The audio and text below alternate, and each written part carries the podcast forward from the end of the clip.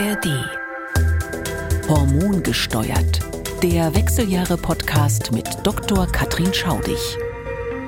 Herzlich willkommen zur dritten Folge unseres Podcasts Hormongesteuert, der Podcast für alle Frauen vor, während und nach den Wechseljahren und natürlich auch für alle interessierten Männer. Wir wollen alles rund um die Wechseljahre erklären, mit Tabus und Vorurteilen aufräumen und viele Fragen beantworten. Mein Name ist Katrin Simonsen. Ich bin Redakteurin und Moderatorin bei MDR Aktuell und die Expertin an meiner Seite ist die Frauenärztin, Hormonexpertin und Präsidentin der Deutschen Menopausegesellschaft, Dr. Katrin Katrin Schaudig. Recht herzlich willkommen, Frau Schaudig. Ja, vielen Dank, Frau Simonsen, dass ich das mit Ihnen machen darf. Frau Dr. Schaudig, in dieser Folge soll es ja um die Hormonersatztherapie gehen. Wir wollen klären, was bioidentische Hormone eigentlich sind, wie diese Hormonersatztherapie funktioniert, für welche Frauen die auch geeignet ist und was es mit der Angst vor Schlaganfall, Thrombose und Brustkrebs auf sich hat. Und wir werden in dieser Folge auch einige Fragen von unseren Hörerinnen beantworten, die uns zu diesem Thema erreicht haben. Frau Dr. Schaudig, wenn ich zum Beispiel erzähle, dass ich eine Hormonersatztherapie mache, dann sagen viele Frauen, ah nee, das ist nichts für mich, ich habe doch schon die Pille nicht vertragen. Müssen wir jetzt hier einfach mal aufklären, dass das eine mit dem anderen gar nichts zu tun hat? Ja, das ist eine sehr gute Frage. Man kann es nicht so ganz pauschal sagen, dass es überhaupt nichts miteinander zu tun hat, aber man muss sich schon im Klaren sein, dass die, Anti, die klassische Antibabypille, in der immer ein Östrogen und ein Gestagen, also ein Gelbkörperhormon drin ist, dass die einen doch sehr massiven Eingriff in den Hormonhaushalt darstellt. Das heißt, wenn ich die Antibabypille nehme, wird mein eigener Eierstock sozusagen zur Seite gepackt, also der wird ruhig gestellt und die Hormone, die der sonst produziert, führe ich mit der Antibabypille zu. Diese Antibabypille enthält aber in aller Regel synthetische Östrogene. Ich sag mal das Wort, das heißt Ethinylestradiol. Das ist sehr viel stärker und potenter als das natürliche bioidentische Östrogen, was das ist, da kommen wir glaube ich gleich noch drauf. Das heißt, das Ethinylestradiol hat schon noch mal eine Reihe von Eigenschaften, die die natürlichen Östrogene nicht haben macht zum Beispiel in der Leber gewisse Veränderungen, wirkt auch auf die Gefäße stärker. Das heißt, wenn Patientinnen sagen, ich habe oder Frauen sagen, ich habe die Antibabypille nicht vertragen, könnte das zum Beispiel mit der starken Wirkung dieses synthetischen Östrogens zusammenhängen. Und nochmal, die klassischen Antibabypillen sind in aller Regel höher dosiert als das, was wir bei Frauen in den Wechseljahren einsetzen. Und es klingt auch in diesem Wort schon drin, Hormonersatztherapie. Das heißt, da versuchen wir das zu ersetzen, was jetzt fehlt. Und bei der Antibabypille ist der Ansatz, der da gegangen wird, ein völlig anderer. Sie haben gerade schon gesagt, bioidentische Hormone. Das klingt immer so ein bisschen oh, nach Natur, nach Bio halt, ganz gesund. Äh, was sind das denn eigentlich für Hormone? Also von bioidentischen Hormonen spricht man dann, wenn das Präparat oder das Medikament, was ich anwende, strukturgleich, also biochemisch gleich ist mit dem Hormon, was der Eierstock produziert oder was die Eierstöcke produzieren. Ähm, das ist fürs Östrogen, das heißt 17 Beta-Östradiol. Ich benutze jetzt mal diesen Fachausdruck. Ähm, wenn wir die Medikamente anschauen, die da auf dem Markt sind, dann sind die tatsächlich, enthalten die ein Östrogen, was genauso ist wie das Östrogen, was der Eierstock produziert. Bei den Gelbkörperhormonen ist es ein bisschen komplizierter. Da haben wir ähm, das natürliche Progesteron. Das konnte man lange gar nicht so biochemisch herstellen, dass es funktioniert hat. Ähm, aber wir haben auch das auf dem Markt und auch das entspricht in der Strukturformel ganz genau dem bioidentischen Progesteron, was der Eierstock auch ausschüttet. Man muss noch mal ein bisschen unterscheiden, wenn ich Hormone schlucke, werden die ein bisschen anders verstoffwechselt, als wenn der Eierstock sie ausschüttet. Denn der Eierstock schüttet die Hormone ja nicht in den Magen, sondern gibt sie ins Blut ab. Das heißt, der Stoffwechselweg ist ein bisschen anders. Da gehen wir nachher auch noch mal drauf ein. Das ist auch wichtig für manche Risiken, die mit einer Hormonersatztherapie verknüpft sind. Also das muss man wissen. Aber im Prinzip sind das Stoffe, die genau der biochemischen Struktur entsprechen, äh, der Hormone, die unser Körper macht. Vielleicht am Rand noch so ein bisschen, weil Sie auch ansprachen, das klingt so natürlich. Wir haben ja auch viele pflanzliche Präparate auf dem Markt, die auch durchaus helfen. Aber wenn man ehrlich ist, sind die natürlich nicht bioidentisch, denn die sind chemisch anders anders strukturiert als das, was unser Eierstock produziert. Und noch last not least, woraus stellt die Pharmaindustrie diese Hormone her? Die nimmt tatsächlich die Jamswurzel, die so im, naja, im, in der Allgemeinbevölkerung quasi als das natürliche Progesteron gilt. Das stimmt aber leider nicht. Also wenn Frauen Jamswurzelprodukte zu sich nehmen, dann werden die nicht zu Progesteron oder Östrogen verstoffwechselt, sondern der menschliche Körper kann das nicht umformen. Die Industrie nimmt die Jamswurzel und macht daraus diese bioidentischen Hormone. Das heißt, alle oder fast alle Hormone, die auf dem Markt sind, sind quasi hergestellt aus der Jamswurzel oder aus Soja. Also wenn Sie so wollen, aus natürlichen Produkten. Nur diese Umwandlung kann der weibliche Körper, wenn er es schluckt oder zuführt, nicht. Diese Gels, die es ja gibt, die Östrogengels, die werden ja auf die Haut aufgetragen. Ne? Und da hat mir eine Frauenärztin mal gesagt, das merkt der Körper gar nicht, ob er die jetzt selbst gemacht hat oder ob wir die draufgeschmiert haben. Stimmt das? Das ist eine sehr schöne Erklärung dieser Frauenärztin. So, so ist es. Das ist im Grunde genommen, da sind, da sind wir ganz nah an der Frau dran. Ihr Eierstock schüttet Östrogen aus, das geht dann von da in den Gesamtkreislauf.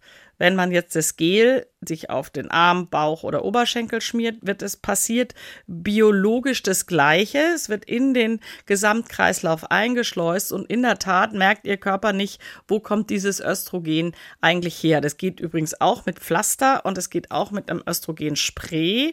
Also das heißt, wir haben mehrere Produkte auf dem Markt, die das Östrogen durch die Haut in die Frau reinbringen. Und nochmal, wenn sie es schlucken, dann kommt es zur Verstoffwechslung in der Leber. Dann wird so ein bisschen das, dieses Östrogen umgebaut. Das macht die Leber ganz gut. Die macht dann so ein Reserveöstrogen daraus, was wir normalerweise nicht in dieser Menge haben. Und wichtig ist vielleicht auch noch, wenn es geschluckt wird, das Östrogen, und zwar auch das bioidentische Östrogen, dann werden Gerinnungs fördernde Substanzen in der Leber vermehrt gebildet. Das heißt, wir haben auch dann eine verstärkte Gerinnungsneigung, was dann auch mit den Nebenwirkungen, auf die wir gleich noch zu sprechen kommen, zu tun hat. Beim Progesteron ist es schwieriger. Das können wir nicht gut transdermal, also über die Haut anwenden, weil es bereits in der Haut verstoffwechselt wird und unterschiedliche Mengen ankommen im Kreislauf. Das heißt, das müssen wir entweder schlucken oder vaginal anwenden. Und da muss man sagen, die vaginale Anwendung ist wieder das, was vermutlich die biologischste Methode ist, weil auch da merkt der Körper nicht, kommt es jetzt aus dem Eierstock oder äh, wird es einfach so aufgenommen durch die Scheidenhaut. Äh, wir haben jetzt sozusagen über diese Produkte gesprochen, die industriell hergestellt werden von einigen Firmen. Die werden auch von den Kassen bezahlt, wenn die Frauenärzte die verschreiben. Das ist ganz wichtig zu sagen, weil viele Frauen sagen auch, hm, das ist so unheimlich teuer. Ist es nicht, ne? Nein, das ist überhaupt nicht so. Diese ganzen Produkte sind zur Behandlung von Wechseljahrsbeschwerden zugelassen oder je nachdem, welches Produkt man nimmt, ähm, auch zur Behandlung von Zyklusstörungen und so weiter. Die werden absolut von den Kassen übernommen. Ich muss vielleicht noch mal eins nachschieben. Beim Östrogen verwenden wir heute praktisch in Deutschland nur bioidentische Östrogen, während beim Gelbkörperhormon kann man natürliches Progesteron nehmen. Es gibt aber durchaus Situationen, wo man sich für ähm, andere Gelbkörperhormone entscheidet, auch in den Wechseljahren, die synthetisch hergestellt sind oder eine leichte Modifikation des natürlichen Progesterons haben. Das hat auch durchaus seine Berechtigung, auch wenn es dann nicht 100% bioidentisch ist. Hm, das ist bei Fällen, da hatten wir uns drüber unterhalten, in der Perimenopause, wo die Frauen noch selber einen Zyklus produzieren, wenn der sozusagen zu heftig ist und die Ausschläge zu hoch sind und man die Frauen nicht gut einstellen kann. Ne? Ja, das haben Sie sehr, Sie wunderbar erklärt. Genauso ist es. Ja, und manche Frauen, wissen das muss man auch sagen, auch wenn es natürliches Progesteron ist, wo man denkt, ja, das ist doch super. Es gibt einfach Frauen, die das natürliche Progesteron eben nicht so gut vertragen. Es gibt viele, die das super vertragen. Wenn man es schluckt, macht es zum Beispiel müde. Und wenn man manchmal, aber es gibt auch Frauen, die kriegen zum Beispiel Schwindel oder Kopfschmerzen von geschlucktem Progesteron. Und bei manchen Frauen, ich sage wirklich bewusst, bei manchen kann es auch mal die Stimmung negativ beeinflussen. Genauso wie in der zweiten Zyklushälfte es ja Frauen gibt, die extreme Stimmungseinschränkungen haben, die sind tatsächlich die Folge des körpereigenen Progesterons. Das sind nicht so viele Frauen. Man spricht so von ungefähr vier Prozent, die richtig dramatische ähm, psychische Probleme haben in der zweiten Zyklushälfte. Aber das muss man alles wissen. Sie sehen also, die Sache ist schon nicht ganz so einfach und sehr komplex. Wollen wir noch kurz drüber sprechen? Es gibt ja auch so Präparate, die von Apotheken angemischt werden, wo dann die Frauen sagen, ja, die sind speziell für mich gemacht. Sind die denn tatsächlich besser dann? Nein, die aus meiner Sicht sind die nicht besser.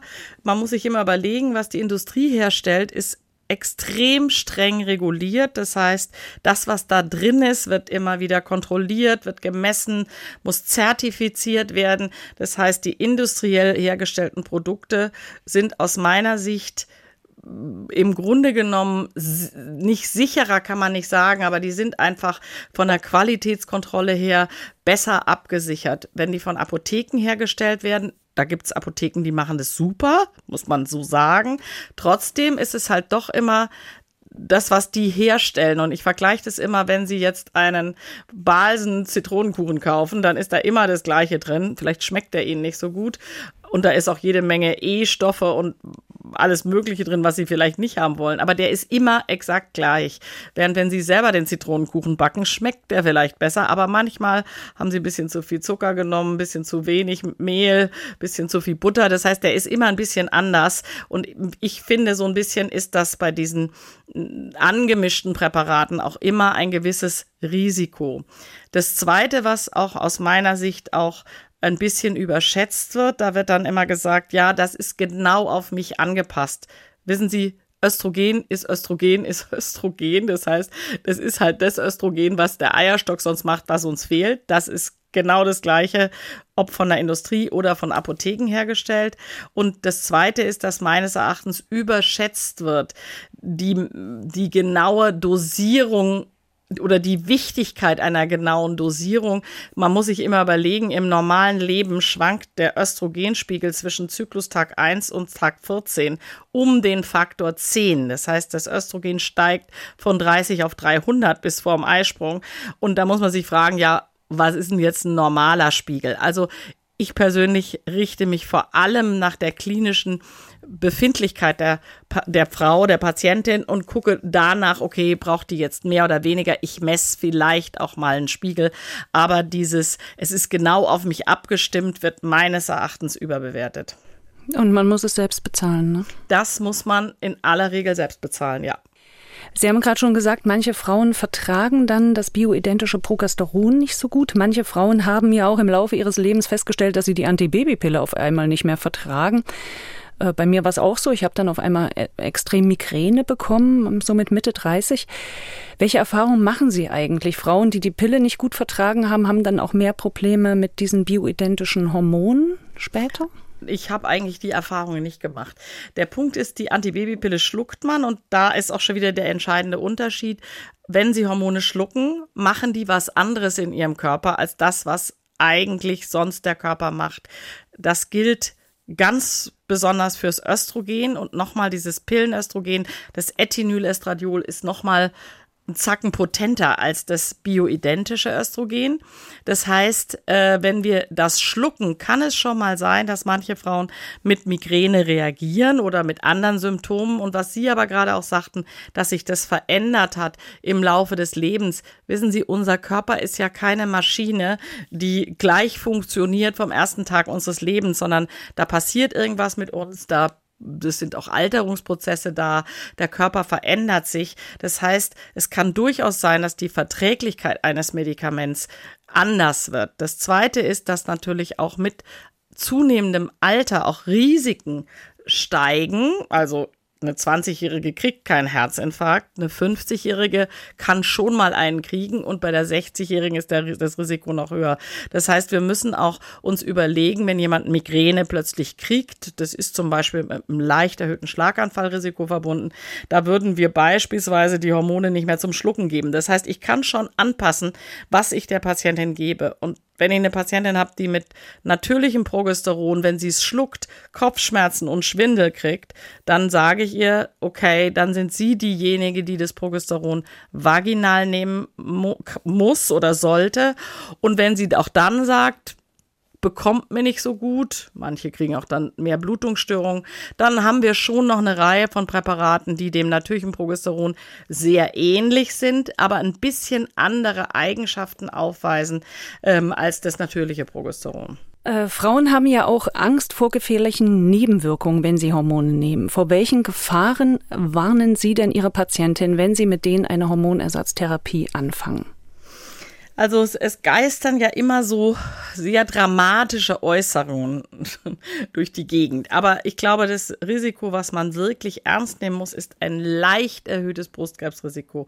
Ich gehe da gleich nochmal drauf ein. Wenn ich mit meinen Patienten drüber spreche, dann sage ich, okay, es gibt zwei Risikogruppen, die man tatsächlich besprechen und ernst nehmen muss. Das eine ist das gefäßbedingte Risiko, also Thrombose, Herzinfarkt, Schlaganfall. Und das andere ist das Brustkrebsrisiko. Und an der Stelle nochmal Patienten, den Patientinnen kommen oft und sagen, Hormone machen Krebs, also so global. Das stimmt natürlich nicht. Zum Beispiel Hormone schützen, solange man sie nimmt, ein bisschen vor Darmkrebs. Da gibt es sehr gute Daten zu.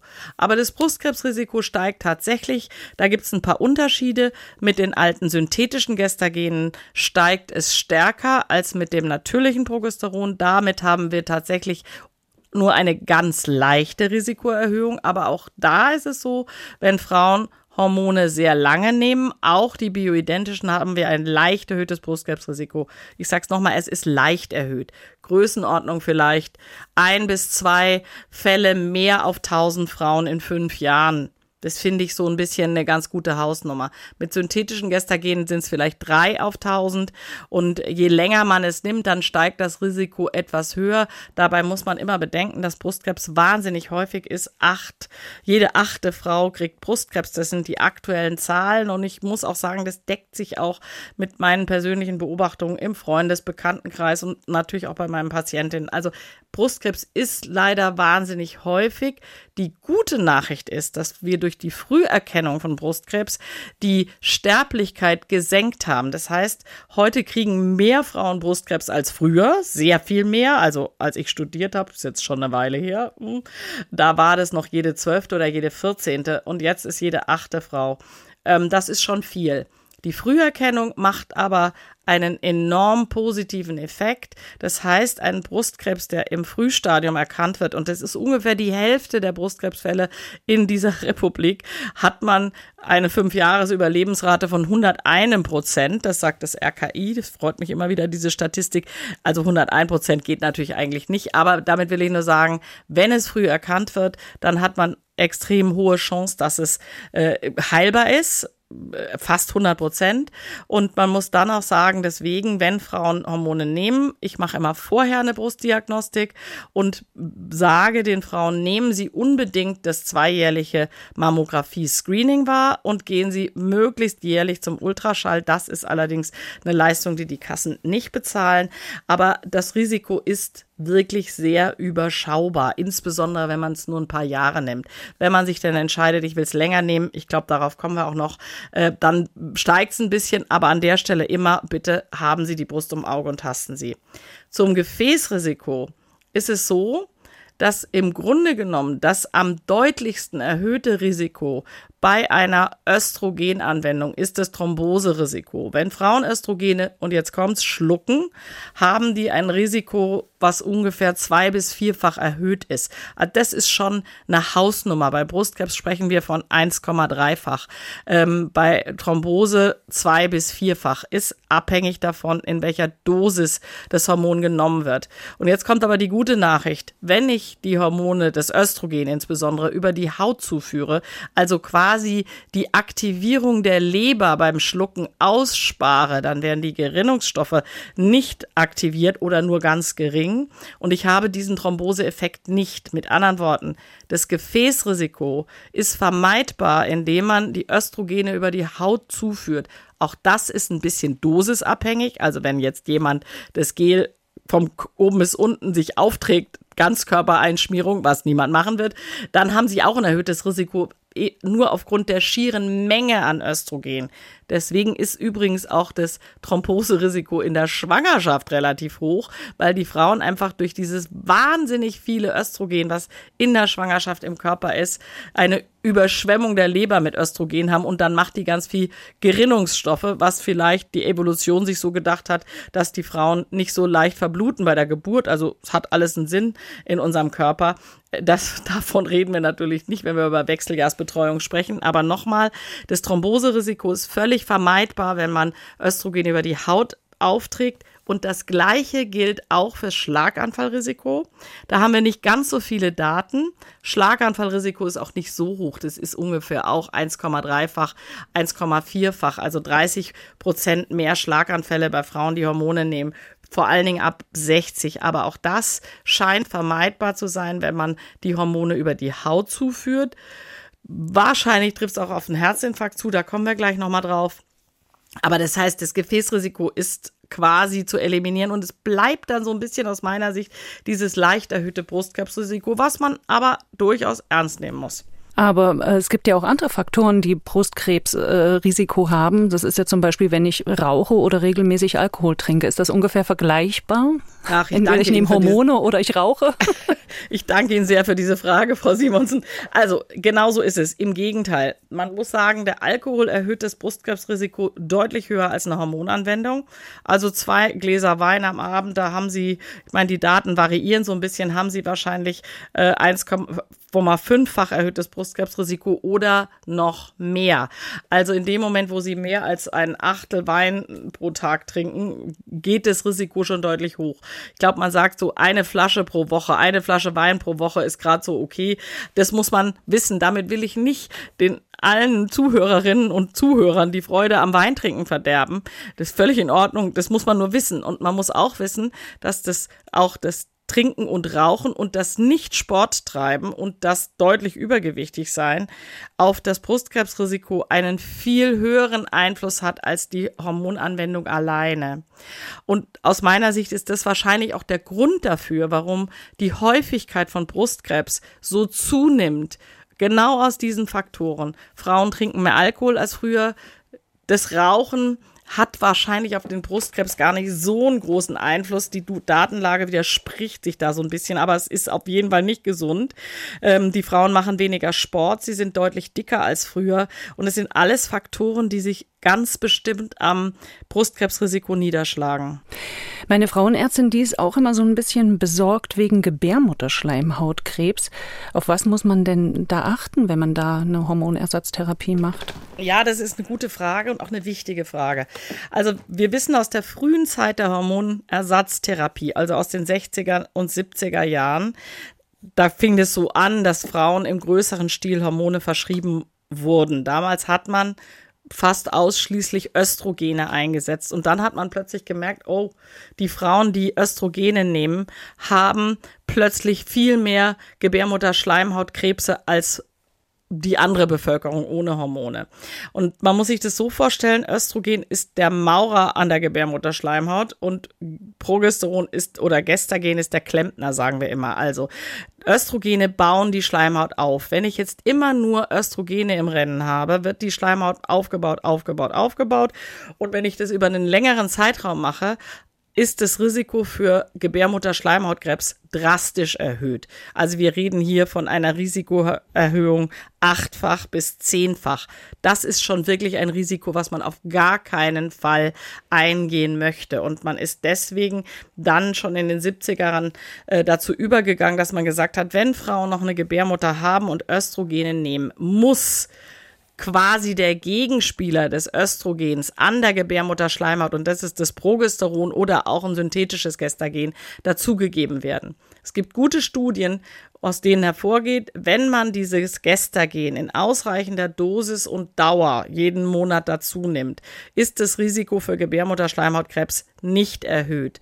Aber da sind wir auch schon beim Knackpunkt.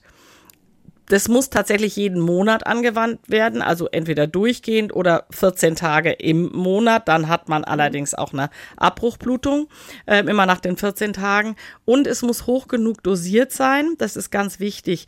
Und das ist vielleicht der ganz, ganz winzige Schönheitsfehler vom Progesteron und auch vom Dydrogesteron, was so ein ganz, ganz naher Verwandter des ähm, Progesterons ist, dass es Daten gibt, wenn Frauen über einen längeren Zeitraum zum Gebärmutterschleimhautkrebs Progesteron und Dydrogesteron anwenden, dass dann doch à la longue das Gebärmutterschleimhautrisiko leicht erhöht ist. Aus meiner Sicht ist es mehr eine Frage dessen, dass das gerne zu niedrig dosiert wird, beides. Und wir geben deswegen heute ein bisschen mehr vom Progesteron oder auch vom Dydrogesteron, wenn wir am der Gebärmutterschleimhaut einen sicheren Schutz haben wollen. Warum diskutieren wir das überhaupt? Naja, was wir schon wissen, ist, dass die alleinige Östrogengabe, was aber nur geht, wenn Frauen keine Gebärmutter haben, ein geringeres Brustkrebsrisiko macht als die Kombination mit Gestagenen. Und da muss man sagen, die alten synthetischen Gestagene, die machen ein deutlich höheres Brustkrebsrisiko als zum Beispiel das Progesteron oder das Dydrogesteron. Das wiederum könnte aber zu einem nicht ausreichenden Schutz der Gebärmutterschleimhaut führen. Das heißt, das muss wirklich hoch genug dosiert sein und ich bitte an dieser Stelle ist mir wirklich wichtig, eine Progesterongabe über die Haut schützt die Gebärmutterschleimhaut nicht ausreichend, wenn auch noch Östrogen im Rennen ist. Das macht sicherlich irgendwelche Effekte mit uns, vielleicht auf die Psyche, wo, wozu auch immer, auf den Schlaf. Aber die Gebärmutterschleimhaut wird durch transdermales, also über die Haut zugeführtes Progesteron nicht geschützt. Und wenn man es oral oder vaginal nimmt, muss man immer darauf achten, dass die Dosis hoch genug ist. Das ist, glaube ich, ganz wichtig für mich auch. Jetzt hören, äh, sind vielleicht einige Frauen hellhörig geworden. Kann man da ungefähr ähm, so einen groben Maßstab sagen? Also meinetwegen zwei Hub äh, Östradiol und äh, 200 Gramm Progesteron? Ja, also es gibt, es gab immer so eine Faustregel, ein Hub Gel, 100 Milligramm Progesteron. Aber das Problem ist so ein bisschen, die Frauen verstoffwechseln das unterschiedlich. Das heißt, das muss man wirklich im Einzelfall anschauen. Man guckt vielleicht mal die Gebärmutterschleimhaut an. Es kann sein, dass die Frau mit einem Hub tatsächlich auch 200 Milligramm Progesteron braucht oder umgekehrt. Also, dass die mit zwei Hub vielleicht doch nur 100 braucht. Also, das ist tatsächlich individuelle Entscheidung des Arztes äh, oder der Ärztin. Ich denke mal, so grundsätzlich kann man mitnehmen, nehmen, lieber ein bisschen mehr als zu wenig. Das wäre so meine Strategie in dem Fall. Vielleicht noch die gute Nachricht, Gebärmutterschleimhautkrebs ist trotzdem eine sehr viel seltenere Erkrankung als ähm, der Brustkrebs. Und in dieser Studie, da gibt es eine gute Studie, die gezeigt hat, wenn Frauen ähm, Progesteron oder Dydrogesteron länger als fünf Jahre zum Schutz der Gebärmutterschleimhaut nehmen, haben sie ein etwas höheres äh, Gebärmutterschleimhautkrebsrisiko. Aber ähm, es waren tatsächlich nur 0,5 Prozent der Frauen, die überhaupt einen Gebärmutterschleimhautkrebs bekommen haben. Also Gott sei Dank ist das ein nicht so dramatisches Problem. Man muss es auf dem Schirm haben. Und meine Strategie wäre immer, wenn jemand, der längere Zeit Hormone nimmt und nicht geblutet hat, dann plötzlich anfängt zu bluten, würde ich einmal eine Gebärmutterspiegelung machen oder eine Ausschabung und gucken, ist alles in Ordnung wir machen das bei unseren Patientinnen und ich muss dazu sagen, ich finde extrem selten, dass dann doch was passiert ist. Man muss es aber auf dem Schirm haben. Hm, hm. Und Gebärmutter Schleimhautkrebs hat sorry, hat eine wirklich gute Prognose. Also wenn der früh erkannt wird, dann ist das in aller Regel kein großes Problem.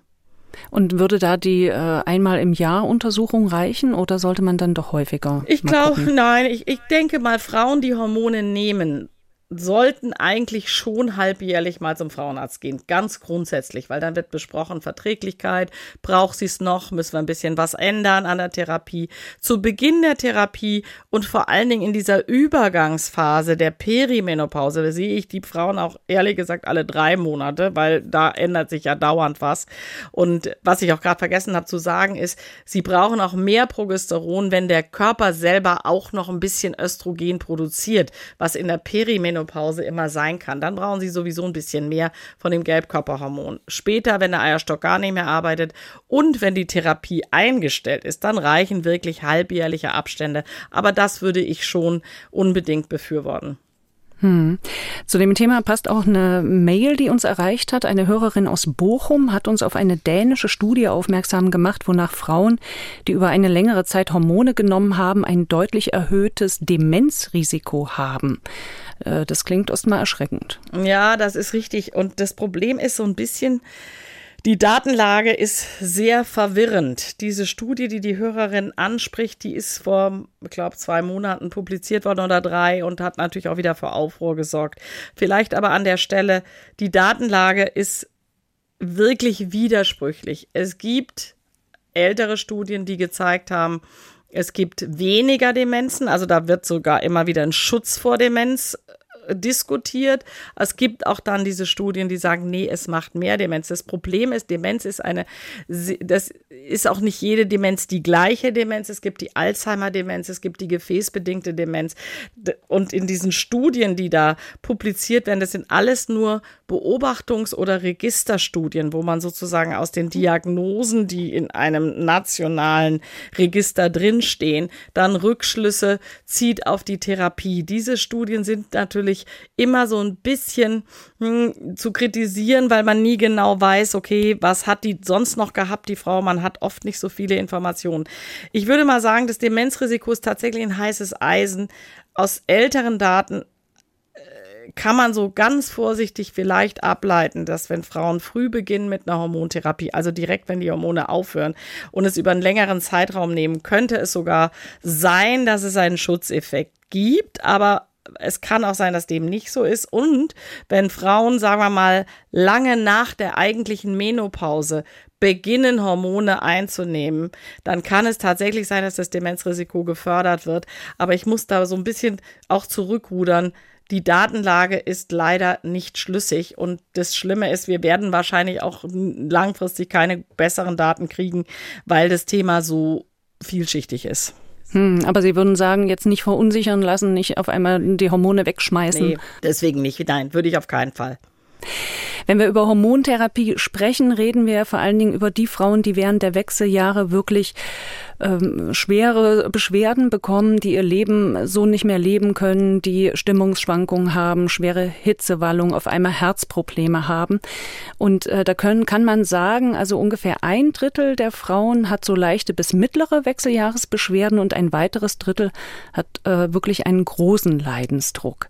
Gera genau für die letzteren wäre wahrscheinlich eine Hormonersatztherapie, ähm, würde da gut helfen. Und trotzdem nehmen in Deutschland momentan nur sechs Prozent der Frauen Hormone. Und eigentlich müssten es ja rund, statistisch gesehen, so 30 Prozent sein. Wie erklären Sie sich diese äh, riesige Diskrepanz? Naja, wissen Sie, ich glaube, wir kommen nachher auch nochmal auf diese große Studie, die 2002 veröffentlicht wurde, die WHI-Studie. Zu dem Zeitpunkt haben tatsächlich in Deutschland 37 Prozent der Frauen Hormone genommen. Das war wahrscheinlich genau das Drittel, was Beschwerden hatte das kann man so global nicht sagen. Da waren vielleicht auch welche dabei, die es einfach nur aus Lifestyle-Gründen genommen haben, was wir nicht befürworten würden. Aber so dieses Drittel Frauen, die Hormone genommen hat, das hat sich eigentlich gedeckt mit denen, die einen Leidensdruck hatten. Dann kam diese WHI-Studie und dann wurde wirklich äh, die Hormontherapie ja öffentlich extrem kritisiert und verteufelt. Und es hat einfach dazu geführt, dass Jahr für Jahr immer weniger Frauen Hormone genommen haben. Auch die Ärztinnen und Ärzte waren ja verunsichert. Ich muss mal sagen, die echten Experten, die die Daten sehr gut kennen, waren gar nicht so zurückhaltend. Aber gerade die Kolleginnen und Kollegen, die vielleicht nicht so ganz tief im Thema drin sind, die haben auch so gedacht, hm, hört sich nicht gut an. Brustkrebs, Thrombose, Schlaganfall, Herzinfarkt, das lassen wir mal lieber. Und ich glaube, das hat einfach dazu geführt, dass Frauen verängstigt sind, Hormone zu nehmen. Ich kann das gut verstehen, weil die müssen sich ja auf das verlassen, was sie lesen. Und das hat zu diesem Rückgang geführt. Ich denke, bei den 6 Prozent, da gibt es eine Dunkelziffer von schwer einzuschätzen, ein bis fünf Prozent, die eben dann doch über Spezialapotheken ähm, sich diese äh, angemischten Hormone verschreiben lassen zum Teil äh, über Heilpraktiker oder spezielle Anti-Aging-Mediziner. Ähm, die gehen dazu natürlich nicht in diese Statistik ein, denn das sind die sechs Prozent sind Daten der Technikerkrankenkasse, sind ein bisschen mehr als sechs Prozent, aber, ähm, aber das ist, erklärt es schon, die Medi das mediale Bashing, wie man heute sagen würde, macht den Hormonen halt leider einen schlechten Ruf. Hm. Sie haben es gerade schon gesagt, diese schicksalhafte WHI-Studie von 2002. Da müssen wir vielleicht kurz sagen, dass die Zeit davor, das war so eine Zeit, wo man irgendwie äh, total auf Hormone sozusagen abgefahren ist, wo man gesagt hat, Mensch, das äh, ver verlangsamt das Altern, das macht uns alle wieder fitter. Und gerade in Amerika, glaube ich, wurde das äh, praktisch jeder Frau verschrieben. Und dann kam diese Studie. Was war sozusagen, äh, was hat diese Studie gesagt oder warum hat man der Studie auch so viel Glauben geschenkt damals? Das ist eine gute Frage und das ist aber auch eine wichtige Frage. Diese WHI-Studie hat man eigentlich aus ursprünglich entworfen, um zu beweisen, dass Hormone vor Herzinfarkten schützen. Das war der eigentliche Grund für die Studie. Und das war eine extrem gut aufgebaute Studie nach wissenschaftlichem Goldstandard. Das heißt, man hat eine Gruppe von Frauen genommen, und hat die randomisiert, das heißt nach dem Zufallsprinzip hat die Hälfte Hormone bekommen und die andere Hälfte eine Zuckertablette. Weder die Patientin noch die Ärztinnen und Ärzte wussten, kriegt diese Patientin jetzt ein Hormon oder kriegt sie ein Placebo. Das heißt, es war verblindet, doppelblind, plus es war prospektiv, also man hat praktisch den Punkt Null genommen und hat dann ähm, in die Zukunft hinein die Patienten beobachtet auf bestimmte Endpunkte hin. Ähm, und das ist das, was wir eigentlich als Goldstandard einer Studie sehen, dass wir quasi zwei äh, ein Präparat vergleichen mit Placebo und langfristig gucken auf bestimmte Erkrankungen, was macht das? Genauso war die WHI-Studie aufgebaut und man muss auch sagen, es war eine große Studie ähm, und in den beiden Hormonarmen waren es einmal 16.000 und einmal 10.000 Frauen, die haben entweder eine äh, Kombination aus Pferdeöstrogenen und einem synthetischen Gestagen bekommen. Und die Frauen, die keine Gebärmutter hatten, haben nur das Östrogen bekommen. Und dann hat man das beobachtet. Und die Studienergebnisse wurden dann 2002 publiziert. Und nach fünf Jahren Therapie hatte man dann leider nicht den Eindruck, dass weniger Herzinfarkte da sind, sondern es waren tendenziell eher ein bisschen mehr Herzinfarkte. Da kommen wir gleich nochmal drauf. dass bei der Neuberechnung war das da gar nicht mehr so. Es gab ein bisschen mehr Schlaganfälle. Es gab, damit war zu rechnen, ein bisschen mehr Thrombosen und es gab ein bisschen mehr Brustkrebs. Aber Sie hören schon an den, meinen Äußerungen ein bisschen mehr. Es war keine dramatische Risikoerhöhung. Die wurde dann aber mhm. wahnsinnig aufgebauscht, auch in den Medien, auch in den Fachmedien. So global Hormone machen Brustkrebs, Schlaganfall, Herzinfarkt und Thrombosen. Und dann hat man eigentlich gedacht, oh my God, kann man ja nicht nehmen. Wenn man die Ereign wenn man genau reingeht in die Daten, war es eigentlich gar nicht so schlimm. Die Autoren selbst waren dann ja sehr überrascht von dieser Schockwelle, die ihre Studie ausgelöst hatte. 2016 gab es deshalb nochmal eine Neubewertung und man hat die ersten Studienergebnisse deutlich relativiert. Ich, eigentlich hätte man es schon relativieren können, wenn man die Ursprungsdaten gesehen hat. Die Risikoerhöhungen, die ich auch gerade so pauschal angeprangert habe, die waren wirklich nur gering. Selbst die Autoren 2002 haben es runtergerechnet auf Ereignisse auf 10.000 Frauen pro Jahr. Und für all diese Ereignisse, die ich Ihnen jetzt gerade gesagt habe, waren das fast ausschließlich weniger als 10 pro 10.000 pro Jahr. Das gilt laut WHO als seltene Nebenwirkung. Es war lediglich bei den Thrombosen und Embolien ein bisschen mehr als 10. Ansonsten waren das aber letztlich seltene Nebenwirkungen.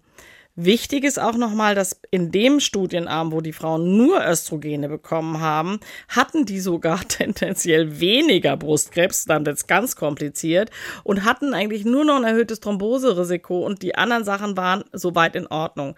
Gleichzeitig hat man gezeigt, dass es vor Knochenbrüchen schützt, dass es vor Diabetes schützt, und das interessanterweise auch insbesondere bei den 50 bis 60-jährigen Frauen sogar die Sterblichkeit, bei denen die Hormone genommen haben, leicht reduziert war. Auch das wieder in einer ähnlichen Größenordnung wie die negativen äh, Wirkungen. Aber der Punkt ist, dass dann 2016 die Sachen zum einen nochmal neu berechnet wurden, dann war zum Beispiel nicht mehr der Herzinfarkt erhöht, ähm, sondern nicht, nicht wirklich signifikant erhöht. Im Östrogen alleine arm waren sowieso die ganzen Risiken gar nicht vorhanden, außer dem Thromboserisiko bei geschluckten Östrogenen ist es relativ logisch. Aber was man dann gesehen hat, und das haben die Studienautoren dann auch sehr, sehr bedauert, dass aufgrund der Daten, die 2002 publiziert wurden, die letztlich völlig übertrieben dargestellt wurden, plötzlich Frauen keine Hormone mehr bekommen haben und Vielleicht muss man auch wissen, in den USA verschreiben die Hormone nicht primär die Gynäkologen, sondern auch die Hausärztinnen und Hausärzte. Das heißt, plötzlich haben die gesehen, boah, die Nebenwirkungen sind ja eigentlich nur marginal hoch und plötzlich kriegen die Frauen keine Hormone mehr. Das war eigentlich so ein bisschen auch die Ernüchterung der Studienautoren selber, die gesagt haben, ah, das wollten wir ja eigentlich gar nicht, dass es so übertrieben dargestellt wird. Hm, Sie haben gesagt, es war wirklich eigentlich eine tolle Studie, viele Frauen, Doppelblindstudie, Goldstandard. Und doch gibt es ja einige Kritikpunkte, weil die Frauen, die in der Studie waren, waren schon relativ alt. Das waren jetzt eigentlich gar keine Frauen, die in der Perimenopause sind oder die eben starke Hitzewallung hatten, sondern eigentlich viele Frauen, die schon in der Menopause waren, schon längere Zeit. Ne? Ja, genau, das ist der Trick. Das mittlere Alter der Frauen in der Studie war 63. Es gab auch ein paar Frauen, die waren zwischen 50 und 60. Für die hat man dann auch nochmal gesonderte Auswertungen gemacht, die dann auch gezeigt haben, in der Altersgruppe zwischen 50 und 60 gibt es fast gar keine wirklich ernstzunehmenden, schwerwiegenden Ereignisse. Die wirklich entscheidenden Ereignisse waren in der Altersgruppe der 70 bis 80-Jährigen. Die waren auch in der Studie. Also die älteste Studienteilnehmerin war 79. Also das ist natürlich wirklich nicht das Kollektiv, denen wir eigentlich sonst Hormone geben. Das war das eine. Und dann war es eben dieses orale, also geschluckte Östrogen. Das waren aus Pferde Urin gewonnene konjugierte equine Östrogen. Das war in Deutschland früher das Presomen, was es in Deutschland gar nicht mehr gibt. In USA ist es nach wie vor auf dem Markt. Und das macht eben, wenn man es schluckt, diese gefäßbedingten Ereignisse, Thrombose, Schlaganfall und Herzinfarkt. Und je älter die Frauen werden, desto höher steigen die Risiken. Das heißt, ähm, das wird man dann heute sowieso gar nicht mehr geben. Zum Zweiten haben die eben das synthetische Gestagen MPA in der Studie mit drin gehabt, was per se, also als solches, die Brust schon noch mal stärker beeinflusst und auch das Brustkrebsrisiko stärker werden lässt. Also insofern war das natürlich auch ein Produkt, was wir heute gar nicht mehr verwenden. Und die Frauen waren zu alt und im Grunde genommen war es auch kein gesundes Kollektiv. Die waren zu 70, 60 bis 70 Prozent übergewichtig, beziehungsweise 30 bis 40 Prozent waren sogar ähm, adipös, also per Definition fettleibig. Und das war natürlich nicht ein Studienkollektiv, was sich mit dem Patientinnen deckt, die 50 sind und die jetzt zu uns in die Sprechstunde kommen und Beschwerden haben.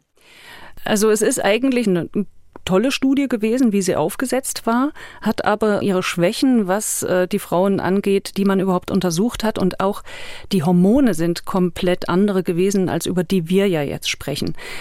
Ähm, trotzdem ist diese Studie aber, wird immer herangezogen, auch wenn Sie zum Beispiel mit Ihrer Menopausegesellschaft über Regeln beraten, über Standards, wie Kollegen Hormone einsetzen sollen. Ist das nicht ähm, ein Dilemma auch so ein bisschen? Ja, es ist natürlich ein Dilemma. Sie haben völlig recht. Man muss dazu sagen, diese WHI-Studie ist einfach mit Abstand die beste Studie, die wir haben. Also es gibt keine wissenschaftlich betrachtet gleich gute Studie, vor allen Dingen nicht in dieser Größe. Also 26.000 Frauen mit Hormonen beziehungsweise oder Placebo. Das ist schon eine ein überwältigendes Ereignis bzw. Ergebnis einer Studie. Das ist auch der Grund, so eine Studie wird es nie wieder geben. Die war wahnsinnig teuer. Ich glaube, ich sage jetzt mal eine Hausnummer 750 Millionen Dollar oder so. Also das war schon richtig viel. Das heißt, wir werden die auch mit aller Wahrscheinlichkeit nicht wieder so haben, was wirklich schade ist. Trotzdem sagen Leitlinien, also wenn wir Leitlinien schreiben und wenn wir äh, Empfehlungen ausgeben, dann richten wir uns sehr viel lieber nach Studien, die eben nach diesem Goldstandard gemacht wurden. Und man muss jetzt schon auch sagen, die WHI-Studie hat uns auch viele Erkenntnisse gebracht. Deswegen haben wir ja jetzt unsere Vorgehensweisen modifiziert modifiziert und machen es jetzt auch anders als in der WHI-Studie. Ich meine, allem voran, ähm, wir fangen eben nicht mit 63 mit Hormonen an, sondern in dem Moment, wo die Frauen Beschwerden haben, nämlich mit 50.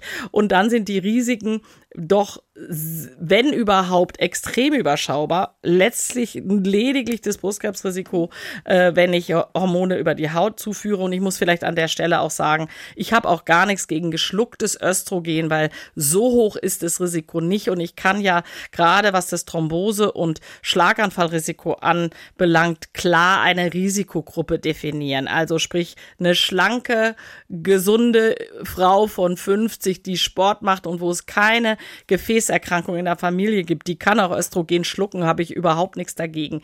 Anders die deutlich übergewichtige Frau, die vielleicht auch noch raucht und die vielleicht noch eine Migräne hat und die wo es Thrombose in der Familie gibt, die darf auf gar keinen Fall Östrogen schlucken, die muss es über die Haut nehmen.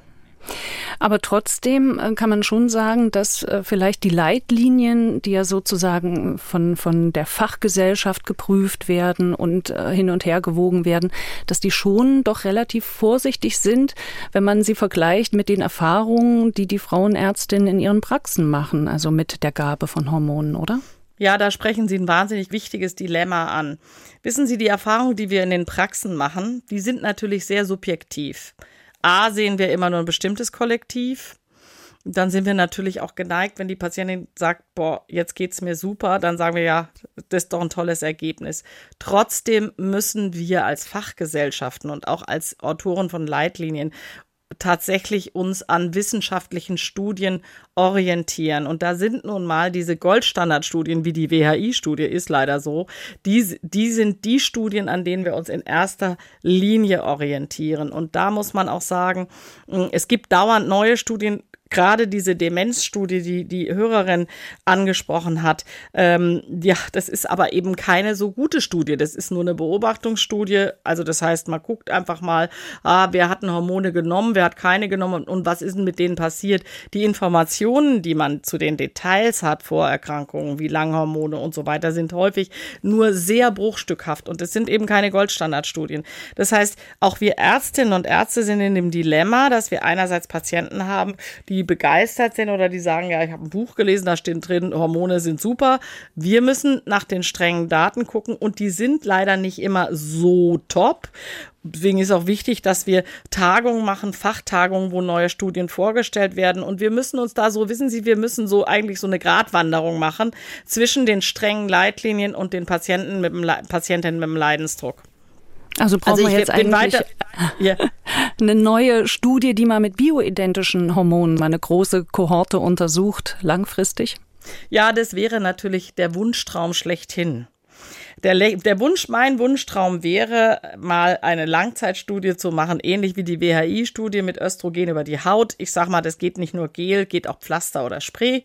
Ähm, und das langfristig und dann mit natürlichem Progesteron und oder Dydrogesteron und das mal über fünf bis zehn Jahre. Ich fürchte, das werden wir nicht haben.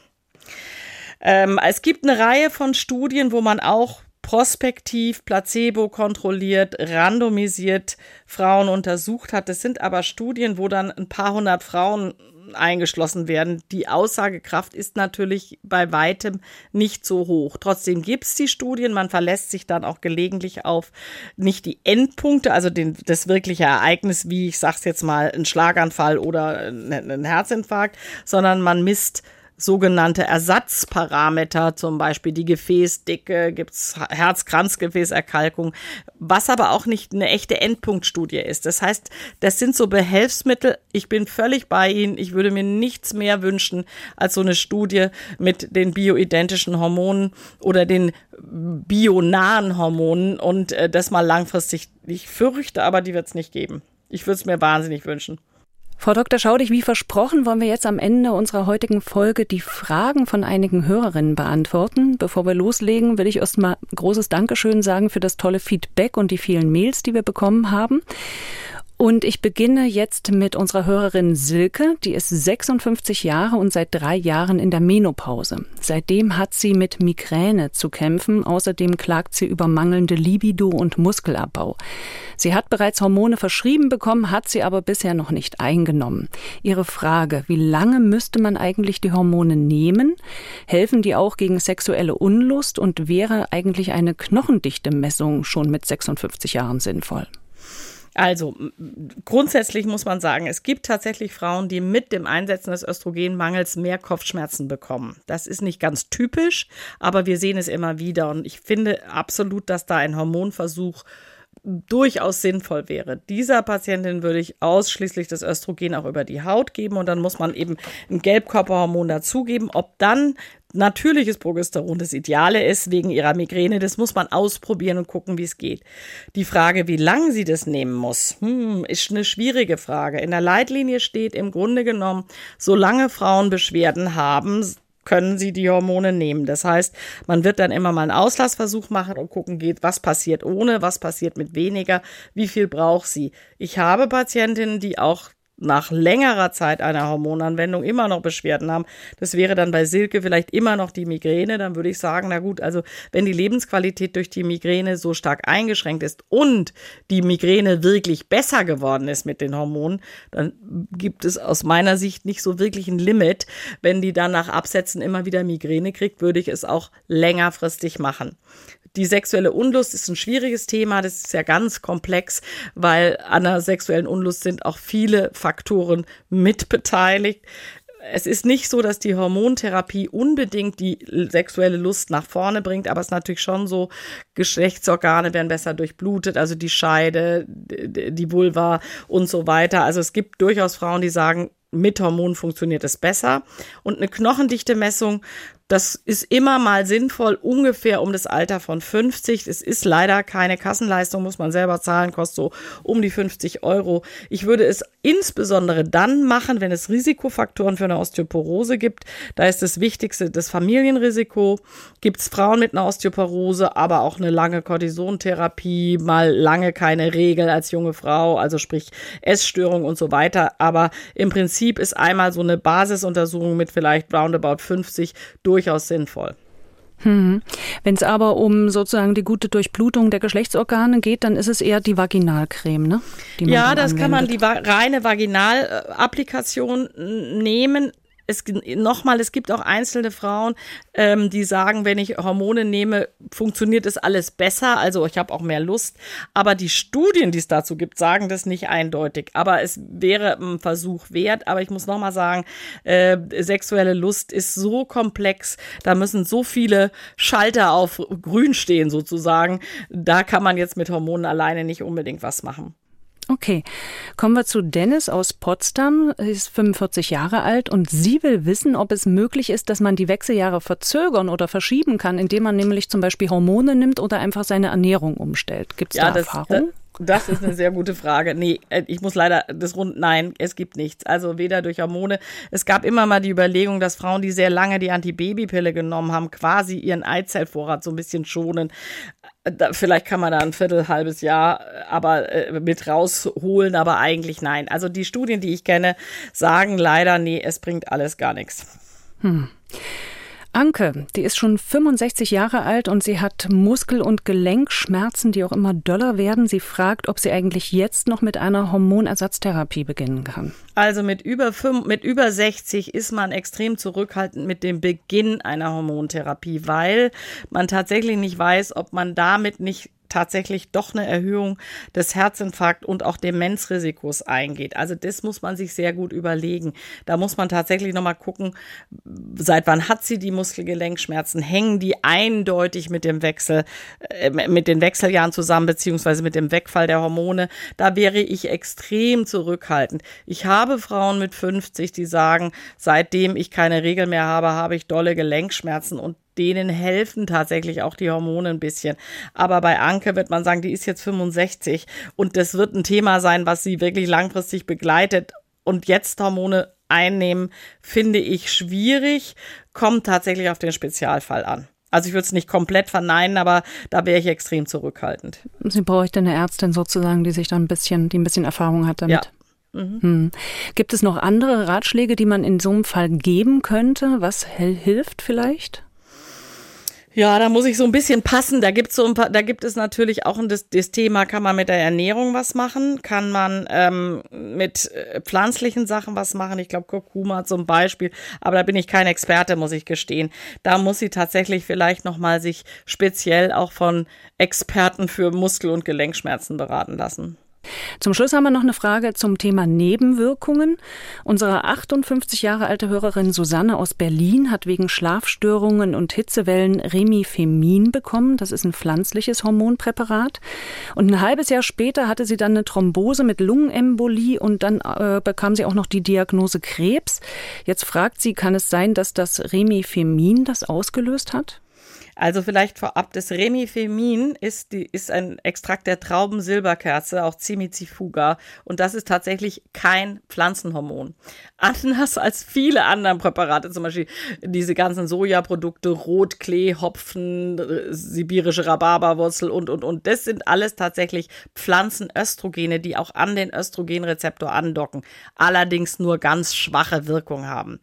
Das Remifemin dockt tatsächlich nicht an den Östrogenrezeptor an. Das heißt, es hat eigentlich einen anderen Wirkmechanismus. Es hilft gegen Hitzewallungen, Schlafstörungen ein bisschen, möglicherweise aufgrund von Neurotransmittern im Gehirn, so nennen wir diese Botenstoffe, die verändert ausgeschüttet werden.